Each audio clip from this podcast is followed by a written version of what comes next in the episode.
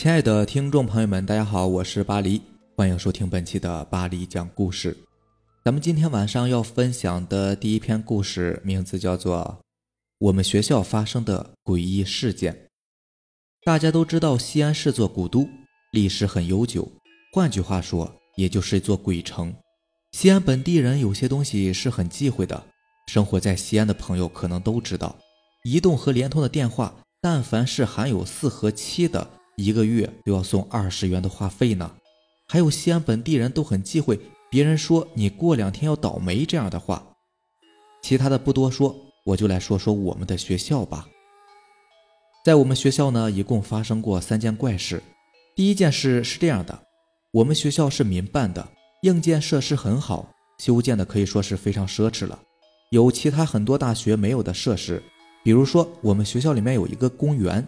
还有一个很大的假山，假山的周围呢是一湾湖水，里面还可以划船。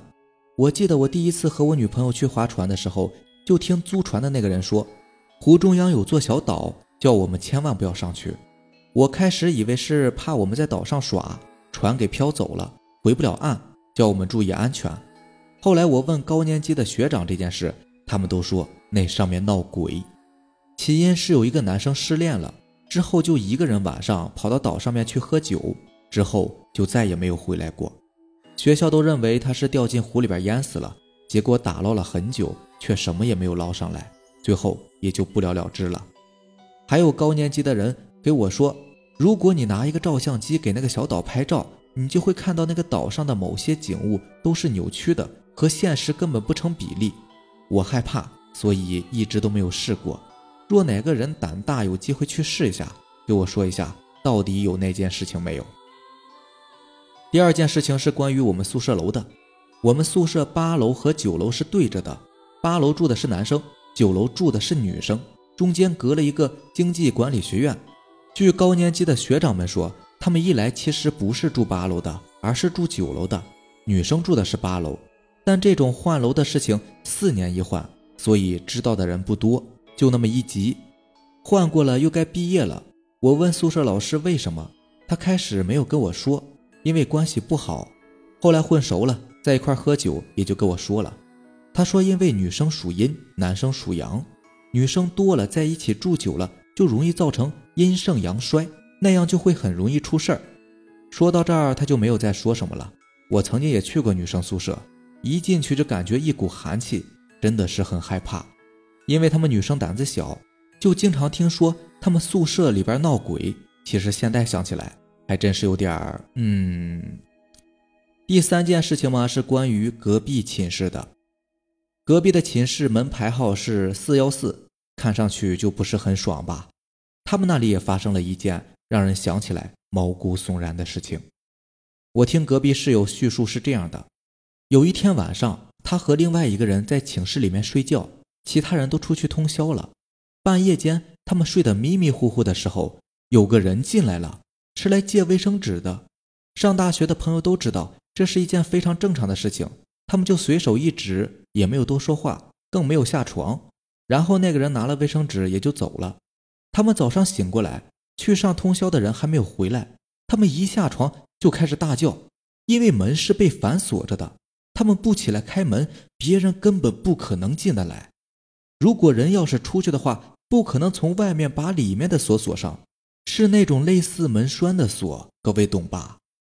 我从来没有去四幺四玩过，而且他们寝室的通宵频率也变得越来越高了。下面这个故事名字叫做《回家路上有鬼》，作者风音。我现在是一名高中生了，学校里老师们一直教导我们。不要相信那些鬼啊、神啊什么的乱七八糟的虚构的东西。可是我之前的一些经历却叫我如何不要相信。或许说鬼神由心而生，可是我却是真真实实的经历过那种恐惧，无法描述、难以言述的恐惧。那个时候我还在读小学六年级，如果我没有记错的话，应该是六年级。那一天天气风和日丽，太阳很大。放学后，我和小伙伴一起回家，走在官道上面的时候还好，夕阳低垂，红霞满天，时不时和煦的风从脸上拂过，那感觉真是好极了。可是到了一个分岔路口，我和小伙伴就分开了。小伙伴和我住的不是在同一个地方，也不知道什么原因，我家偏偏把位置选在了个偏僻的山上。当然也不算什么山路了，反正就是有一段岭要爬，然后还要走一段山路才能够到我家。这一段路却是路边的草木格外的茂盛，似乎有遮天蔽日之感。走在里面的路上，几乎可以用“不见天日”这个词来形容。而我的经历也就从这一天开始了。我和小伙伴们分开以后，就开始一个人上岭了。以前这段路走得很是平常，读个书，我走了六年，怎么还会有生疏感和害怕呢？可是偏偏五个年头都没事，今天就出了问题。上了岭以后，突然感觉一阵刺骨的寒风冲我吹了过来。我不自觉地打了个冷战，这是怎么一回事？刚才在外面还是好好的，那么好的夕阳，那么和煦的风，怎么一到了这里就感觉冷了呢？我实在是想不明白，只想着赶快回家穿衣服才好。想着，我便加快了脚步。一路上我并没有注意到路两边的树木，只想着赶快回家。可是走着走着，我就发觉有点不对劲儿了，怎么走了这么久还没有到家呀？不说到家，连我家屋子的房顶都没看到，这一下我慌了神儿，该不会是我迷路了吧？我抬头四顾，可是这个和我以前走过这里时看到的景物一样啊，这么熟悉，我怎么可能会走错路呢？正当我胡思乱想的时候，突然一道亮光划过天际，着实把我给吓了一大跳。尽管是树木遮天蔽日，可是这刺目的亮光还是能够看得见。哎，等一下。刺目的亮光，这一下我看到了。为什么之前那夕阳和那满天的红霞我没有看到呢？我突然意识到了这个问题。刺目的亮光划过天际，随即其后的是一声沉闷的雷声传入我的耳畔。看来这是要下雨了。我不由得加快了回家的脚步。可是走啊走啊，雷声依旧在继续着，闪电也是继续着。可是我仍然在这条路上徘徊。好像越来越不对劲儿了，这路旁的树木怎么会有种似曾相识的感觉呢？就好像刚刚见过一般，可是我又记不大清楚了。这路旁都是这样的树，会不会是我多疑了呢？也许只是我走慢了吧。我这样告诉自己，可是我心里却隐隐有种感觉不是这样。思来想去，我决定还是做个标记吧。在地上捡了一块比较尖锐一点的石块，在一棵树上刻下了。我到此一游这样的话，然后谨慎的、反复的记了又记，才丢掉石块，继续往前走。一路上行进的途中，我一直在注视着道路两旁的树木，看是不是不会出现我刚才做的标记。可是我越往前走，心里的不安的感觉越是强烈。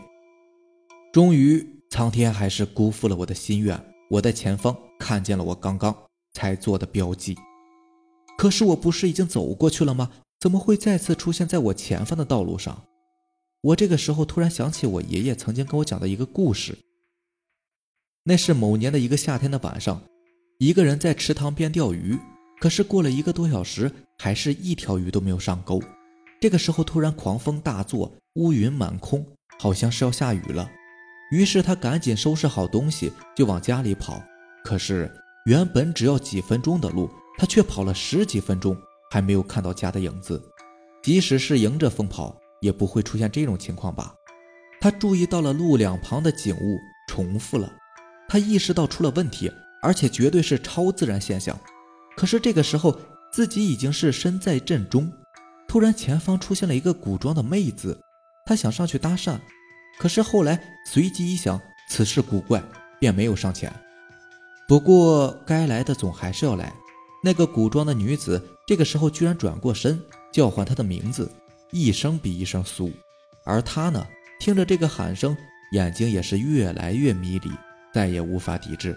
然后，然后就没有然后了，结局就是一副空骨架横在了大马路上。而我呢，现在该不会是也遇到了这种情况吧？不过美女，我才不会被吸引住。那个时候的我根本是七不懂八不懂的，当然，我果然是没有那么好的运气啊！突然，我眼前一阵尘土飞扬，弄得我睁不开眼睛。等我感觉好些的时候，睁开眼睛，却发现在我眼前站了一个奇丑无比的怪物，或者说是一个非生物类的东西。虽然是一个人，可是却是一身被烧得焦黑，脸上的皮肉被什么东西画的道道沟壑，有的地方都皮肉外翻了。而那个眼睛，眼珠子早已经消失不见，只留下一个空洞洞的眼眶注视着我。而我突然感觉下身一阵潮热，我居然。吓得尿裤子了，可是说来也奇怪，就当我有了这潮热的感觉之后，眼前那个被烧得焦黑的人却突然消失不见了，周围也恢复了正常，而我也能够看到我家的屋顶了。回到家把这事情一说，我才知道我撞上了鬼打墙，可是还好我被吓出了童子尿，及时克掉了这个阵，不然呢，我可能永远都出不来了。这件事情我一直都记得。即使那时候我还很小。好了，这就是咱们今天晚上要分享的两个故事了。如果喜欢咱们的节目呢，就点个订阅吧。而且希望你能够把咱们的节目分享给你更多的小伙伴。行，时间也不早了，大家早点休息吧，晚安，拜拜。